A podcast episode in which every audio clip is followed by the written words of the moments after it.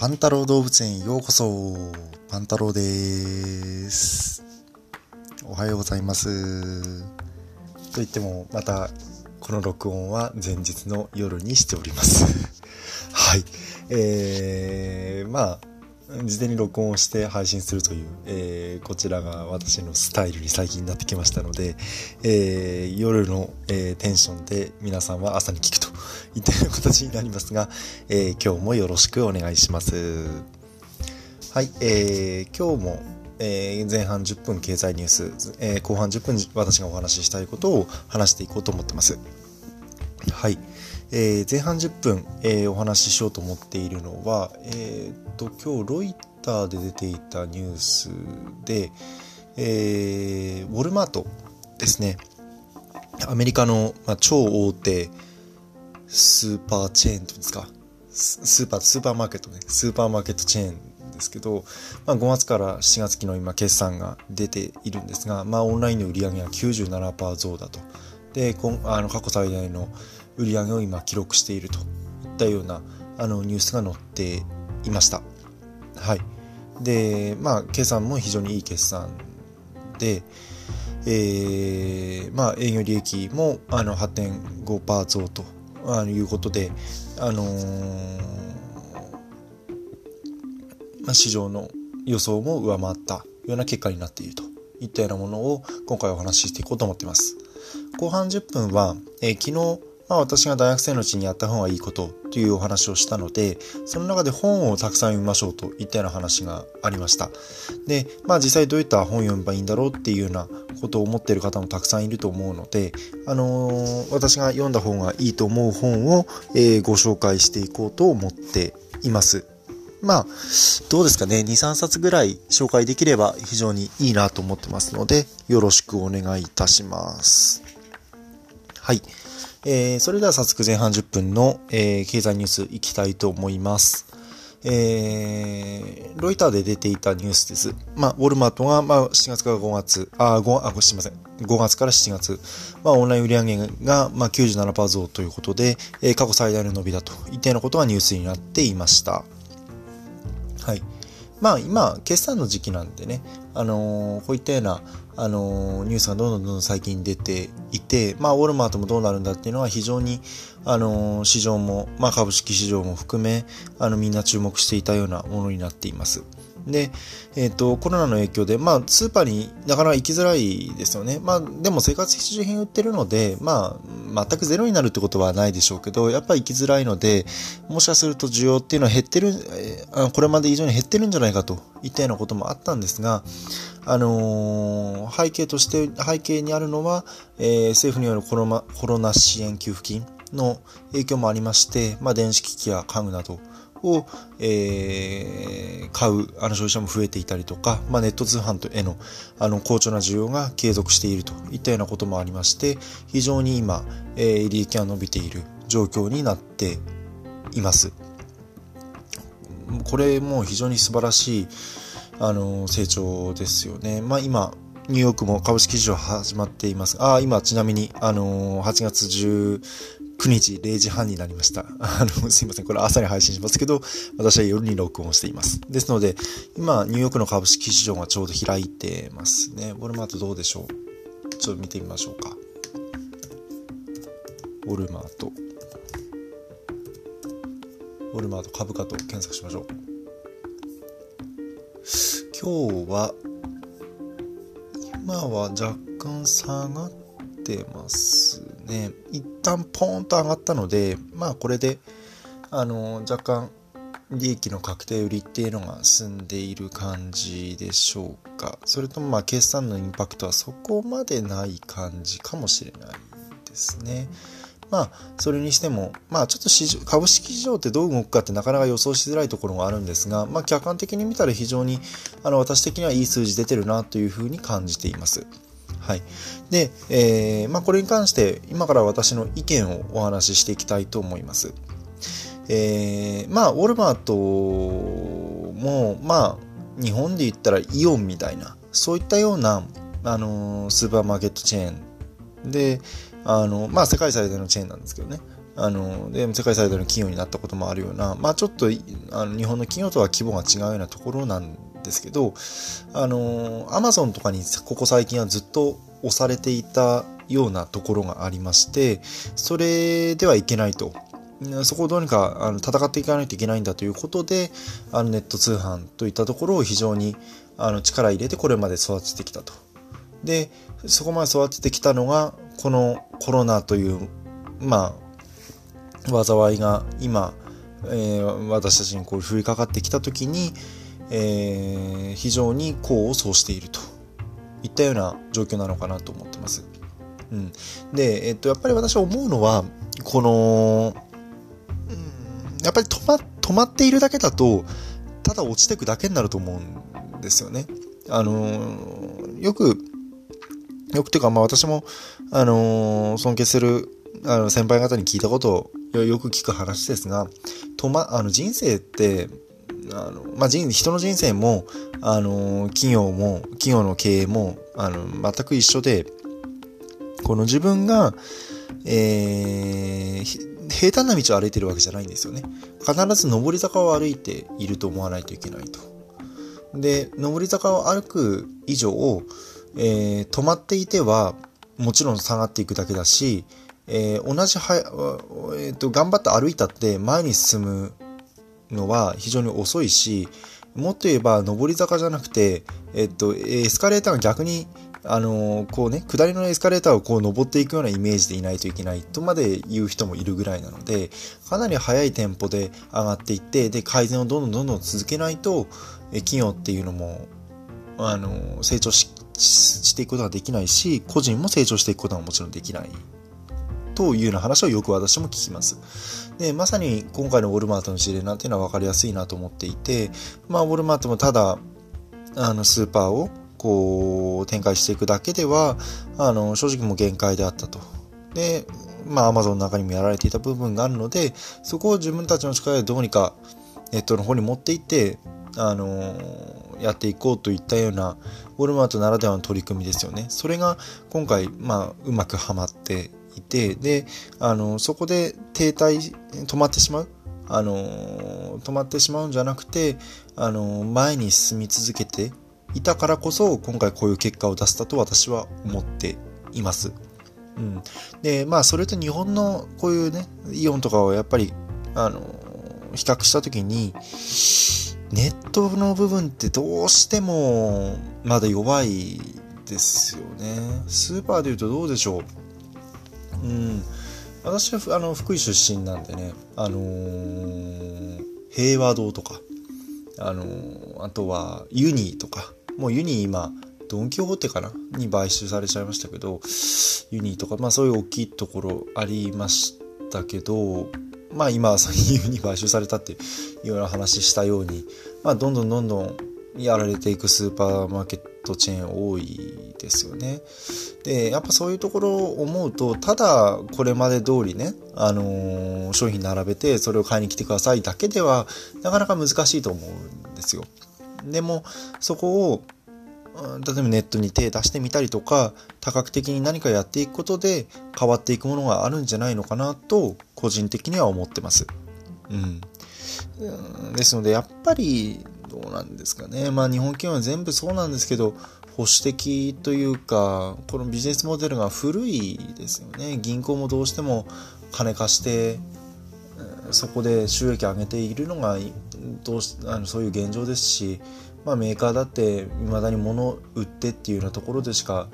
なかなか収益上げれていないのでまあそうですね。まあ形質転換っていうような言葉がありますけどまああのもともと旗織り機作ってたブラザーがあのまあ印刷機とかそんなものを作り始めたとかまああのカメラのフィルムがメインだった富士フイルムがあの化粧品を作り始めたとかそういったような形で、まあ、形質転換していかないとどうしても今のあの状況のままではあの日本経済良くなっていかないと思うのでやっぱり形質形質転換というところも含めて、あのー、新たな一手一手を打っていかないと、まあ、いけないんだろうなというふうに思ってます。うんまあ我々のいる宇宙もそうなんですよね。ただロケット打ち上げればいいわけでもないですし、うん、そうやって、まあね、皆さん知ってるような国際宇宙ステーションとかでやればいいわけでもないですし、民間の企業をどんどんどんどん、あの、民間の企業が強くなっていかないといけないと思うので、えっ、と、やっぱりそういったところへの、あのー、アプローチを、まあ、国としてもどうするかとか、あの民間企業もその国がやろうと思ってるアプローチに対してどういうふうに乗っていくかとかそういったことを考えないといけないんだろうなと、えー、常に私も思っています。はいということで今回ウォルマートのあの非常に決算が良かったというあの事例で、まあ、さらに一番伸びているのはオンラインの売り上げといったようなところを、えー、踏まえて、えー、お話をさせていただきました。はい。それでは、え、前半10分の経済ニュースはこれにて終えようと思います。えー、まずあ、次は後半10分。私のお話ししたいことについてお話ししていこうと思います。えー、っとですね、昨日私がツイートをしたんですが、大学生のうちにやっといた方がいいですよっていう話についてツイートしました。で、えっ、ー、と、その件については、えー、昨日の、えー、第エピソード10になりますかね。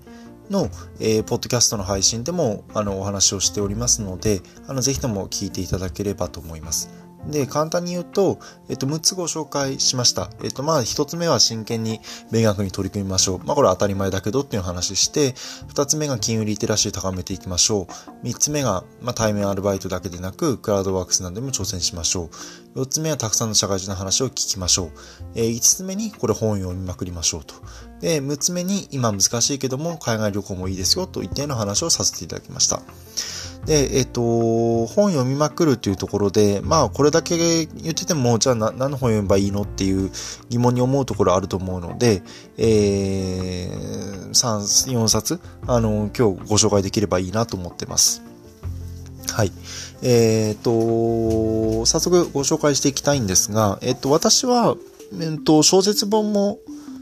読みますし、えっ、と、普通に実用書とか、ビジネス本とかそんなのもたくさん読んでます。はい。あのー、まあ、読書の量、やっぱり社会人になってから減ってますけど、あの余裕ある時にはちょっとずつちょっとずつあの読んでいくようにしていますので、まあ、かなりの冊数を最、え、これまで読んできたなと思っています。うん。中高とかもすごく本好きだったのでずっと読んでたんですよね。まあそんなに友達も私いないので、あの、ずっと 読んでました。はい。えー、で、えっ、ー、と、まあ、まず小説本からご紹介したいのは、えー、私がですね、あの、大好きな、あの、ドラマでもあるんですけど、あの、白い巨頭ですね。まずこれ一つ目です。あの、白い巨頭って皆さんご存知ですかね？うん、あの、私世代だと、あのー、唐沢俊明が主演をや、主演の、まあ、財前教授という、あの、医者を演じていた、まあ、唐沢、あ唐沢俊明版の白い巨頭っていうのが印象に残っている方が多いんじゃないかと思いますけど、まあ、白い巨頭って何回もやっていて、まあ、ここ最近でも岡田准一がやってましたよね。まあ、あれはテレ朝がやってましたけど、長くやるのはフジテレビがずっとやっているんですね。で、まあドラマの影響もあって、私は中学生かな、高校生ぐらいの時かに、えっ、ー、と、白い巨頭を初めて読んだんですね。うん、で、えっ、ー、と、やっぱりこの、うんと、ちょちょあのドラマではねこの描ききれていないところもやっぱり本を読むと非常に分かるものがあってあのー、もう本当にあの人の人生ってこんなに儚いんだなっていうようなことを思うのとあとまあ、白い巨頭じゃなくても会社に入るって、まあ、会社に入るとか、まあ、組織で生きるってこういうことなんだなっていうことが、もうすごくよくわかります。うん。うん、なんか、辛いですよね。辛いし、辛いし、まあ上登るためには何でもするという、まあ、あの、普通の会社以上に大学病院の教授って、あの、もう本当に権威性のあるもので、ちょっと特殊な世界なのはあるんですけどね。でもまあ、あの普通の会社だと社長はもちろん一人だし、役員に上がるまでもね、まあ、あの、半沢直樹とか見てればわかりますけど、まあ非常に厳しいものがあって、まあそういった世界っていうのをすごくうまく描いているし、あのー、そういった人が、まあ最終的には、まあ、あのー、落ちぶれ、落ちぶれていくって言い方と違いますけど、まあ、ちょっと、まあ、医療裁判とかに巻き込まれながら、あのー、ストーリーがどんどん進んでいくというようなものになっています。うん。あのー、まあ、同期のね、あの、里見先生という先生がいて、まあ、その先生との関わりとかも、まあ、非常にいいものがありますし、まあ、あの、登場する人物がもう非常に、あの、全部、全員個性的で、あの、まあ、どういう立場で生きたいかとか、あの、そんなことを考えるのも非常にいい小説かと思っています。まあ、新潮文庫で、あの、全5巻、あの、非常に長い小説になっていますが、あの、白い巨頭読んでみてください。あ著者はもう超大物、山崎豊子さんになっております。もう、もう10年ぐらい前ですかね、に亡くなってしまいましたけども、あの、山崎豊子さん私は大好きで非常にたくさん本を読んでいます。はい。といったのがまず一つと、えー、と、海外小説なんかもご紹介してみましょうか。えー、1984年、まあ、あの、こちら、ジョージ・オーウェルが書いている1984年も、あの、非常に私はおすすめします。えー、こちらはですね、あのまあ、管理社会、えー、全てがせあの一人の独裁者によって、えー、管理されている、あのー、社会をモチーフにしてそこからどういうふうにあのその主人公がねあの出し出していくかみたいなそんな話なんですけど、えーと、結構最後はですね、あのー、衝撃的なんですよね子供法の1984年も非常に、あのー、衝撃的なあの最後を迎えます。うん、あのー、これも、何なんでしょうね。やっぱり人間って抑圧されるとこういうふうに、あのー、生きるんだろう、あの、動くんだろうなっていう気がしますし、やっぱり、この知らないことって知りたくなるじゃないですか。あのー、いやこんな大したことないってって言われることって意外と知りたくなりますし、隠せば隠すほど人間って知りたくなるんですよね。っていうようなことも、あのよくわかるような感じもしますし、あのー、1984年この小説も私は非常に好きな小説です。うんあのまあこうやこういったような感じの小説ってなかなかあの社会人になるとあの読んでる時間もないんですよね。まあそれもあの言い訳なんですけどね。あの所詮言い訳なんですけどなかなかゆっくり読んでる暇もないのであのこういったあの小説本もね、あの、読んでいくといいと思います。まあ、一冊、あの、まあ、一つ目は、あの、国内の小説で私、白い巨頭、山崎豊子さんの白い巨頭をお勧めしましたが、まあ、二冊目は、まあ、ジョージ・オーウェルの、あの、1984年、こちらも読んだことなければ、ぜひ読んでいただきたいなと思っています。三つ目ご紹介します。えー、っと、どうしようかなとも思ってる、思ってたんですけど、まあ本当にたくさん紹介したい本があるので、どうしようかなと思ったんですけど、えっと、ここ最近流行ってる、えー、実用本を小説、あの、ご紹介します。えー、ファクトフルネスという、えー、実用書。これは、えー、ハンス・ロリングという方が書いている本になります。まあ、えー、これはですね、あの、始まりが、まあ本当に、あのー、出生率であったりとか、えー、気候変動であったりとか、えー、そういったものに関して、えー、最初クイズが出されてでもこうこういったクイズをね、あのー、答えられるのはあのノーベル賞受賞受賞するような人たちでも、あの全然あの正答率が低いんだみたいな話から最初始まるんですね。で、えっ、と、なんでそういった間違ったね、バイアスがかかった考え方をしてしまうのかっていうようなことをずっと論じていて、えー、データでね、全部このデータを持って、この話をしてくれているので、あの、非常にわかりやすいですし、私も勉強になりました。もう私も非常に、あの、いろんなバイアスがかかって、あの、物事を考えていたんだなということがわかります。で、えっと、就活においては、まさにこのね、今、あの、コロナ禍でどうこうみたいなことばっかり言われてね、どんどんどん不安を仰いで、あの、あの不安を煽いでいるような人たちがたくさんいるんですけど、私はそんなことは、あの、そんなことするやつはもう私大嫌いで、あのしっかりこのファクトフルネスみたいなものを読んであの事実っていうものをちゃんとねあの捉えるっていう力を身につけていってほしいなと思っています。うん、で、えっと、私が書いたノートでも以前このファクトフルネスについては触れていますのであのぜひともあのファクトフルファクトフルネス読む前に私のノートあの読んでいただいてあの、まあ、こんな感じで興味持っていただいたらあのこちらの中で読み始めるとみたいな形でもいいかなと思います。まあ、もう本当にファクトフルネスこれまあ2日 ,2 日3日あれば読めるものなのであのそんな高いものでもないですしあのぜひ読んでいただけるといいかなと思ってます。最後に4冊目ご紹介したいのが、えー、20歳の自分に受けさせたい文書講義という、えー、古賀文武さんですかね。という方が、えー、書いている本です。えー、これ古賀さんっていうのは、え、ー、と、嫌われる勇気とかを書いている人なんですよね。で、えっ、ー、と、その、まあ、フリーライターの方が、あの、文章っていったものはどういうものなんだっていうことを、あの、非常に、あの、わかりやすく書いてくださっています。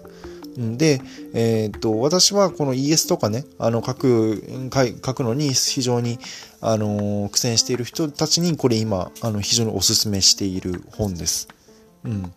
で、えっと、まあ、そもそも文章の書き方って教えてくれないじゃないですか、これも学校でね。まあ、金融リテラシーの話と一緒で、あの、全く学校で文章の書き方っていうものは教えてくれないんですよ。本当にひどいですよね。でも、あの、世の中出たら、あの文章で書くこともたく伝えなくちゃいけないこともたくさんあるし、まあ大学でもレポートなんていうのはたくさんあるわけですよね。で、そういった時のために文章を書くのってどうやってばいいんだろうっていうのがわからない人用に、あのー、書かれているものです。で、20歳の自分に受けさせたいって書いてありますけど、じじ本当に中学生、高校生のうちからこういうものを読んで、あの文章を実際に書くっていうことに、あの、慣れていってほしいなと思ってます。うん。で、あの、就活とかでもね、あの、ES 書くの非常に苦戦する人多いんですよね。っていうのも、そもそも、あの、私がいろんな ES 見てても、文章力が足りないんですよ、はっきり言って。うん。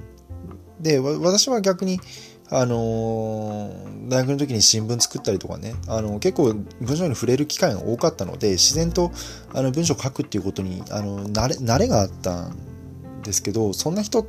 ばっかりじゃないに決まってるじゃないですか。そういった時にやっぱりなかなか文章になれないのもあって、文章の力、文章書く力っていうのはそもそもつけて、つける機会がなかったっていう人がたくさんいると思うんですよ。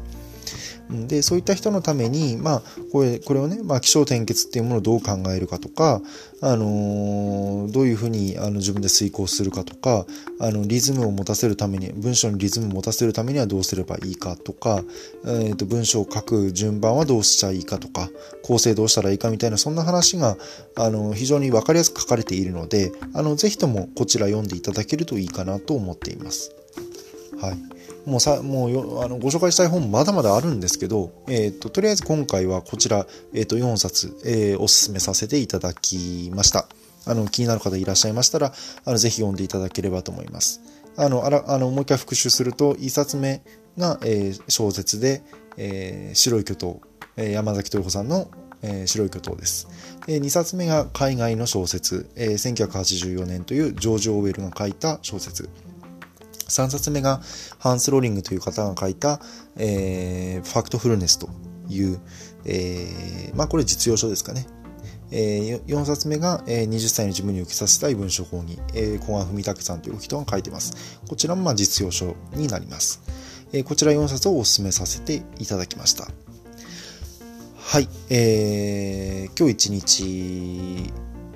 どうですかね。あの、今、せっかく、あの、こういう本のお話もしたので、あの、気になった方は、あの、書店にね、足を運んでいただいて、あのー、いい一日にしていただけると私は嬉しいなと思っています。あのー、本当に多分、多分暑いですよね、今日も。あの、これは今前撮りしてるのでわかんないですけど、多分暑いですよね。はい。あのー、まあ、体調に気をつけながら皆さん、あのー、一日頑張っていきましょう。えー、それでは、今日本日も最後まで聞いていただいてありがとうございました。それでは良い一日をお過ごしください。さようなら。